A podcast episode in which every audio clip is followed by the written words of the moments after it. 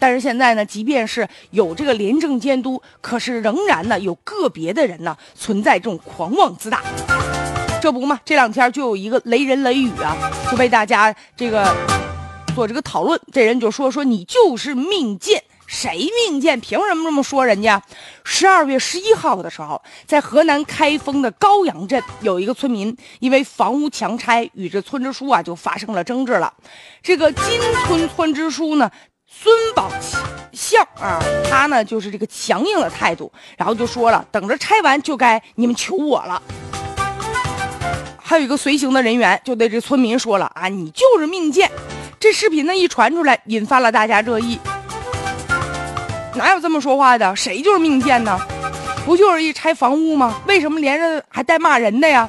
老百姓可能啊，在这个房屋拆迁的过程当中，可能有一些思想上的疙瘩，那可能双方啊，关于这个赔偿这个问题没有啊达成一致。那这个时候恰巧是需要这个村支书啊，做好耐心细心的这个工作，特别是牵涉到老百姓切身利益的时候，应该晓之以情，动之以理。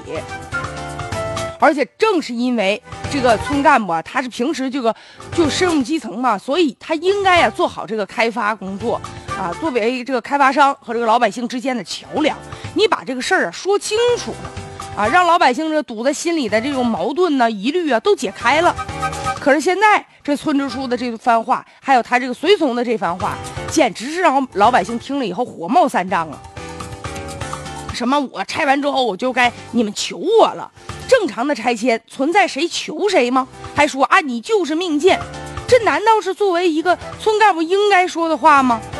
依我看，就这样的人，他能说出这样的话，绝对不是说说话方式的问题，他根本心里就没把这些村民放在眼里，他根本也没把法律法规当回事儿啊。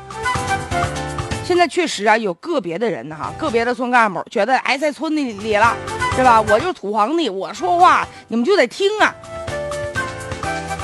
所以啊，还是那句话，在当初呢，这个选择村干部的时候，选举村干部的时候啊，把关呢还得严。